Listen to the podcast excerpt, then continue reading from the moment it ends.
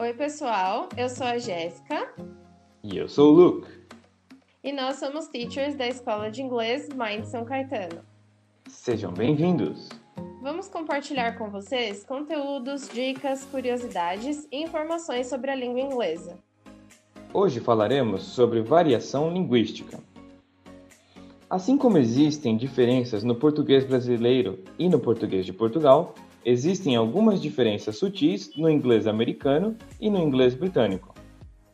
Além da pronúncia, algumas palavras que designam os mesmos objetos são diferentes em diversos países.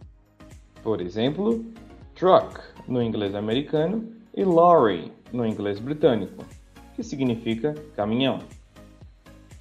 Outro exemplo é cookie no inglês americano e biscuit no inglês britânico, que significa biscoito ou bolacha. Outro exemplo é baggage no inglês americano e luggage no inglês britânico, que significa bagagem.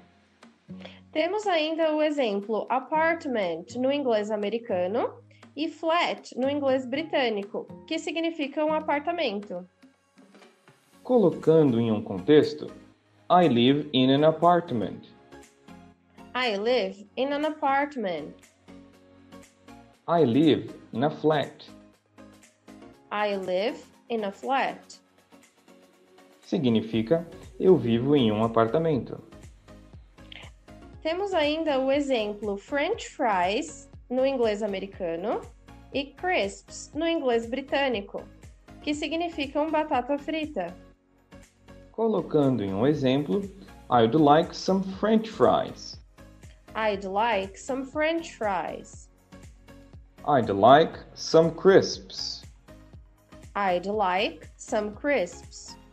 Significa eu gostaria de batatas fritas. Temos ainda o exemplo movies no inglês americano e cinema no inglês britânico, que significam cinema. Colocando em um contexto, let's go to the movies. Let's go to the movies. Let's go to the cinema. Let's go to the cinema. Vamos ao cinema. Temos ainda os exemplos soda no inglês americano e fizzy drink no inglês britânico, que significam refrigerante. Temos ainda sidewalk no inglês americano e pavement no inglês britânico, que significam calçada. Esses foram os exemplos de hoje.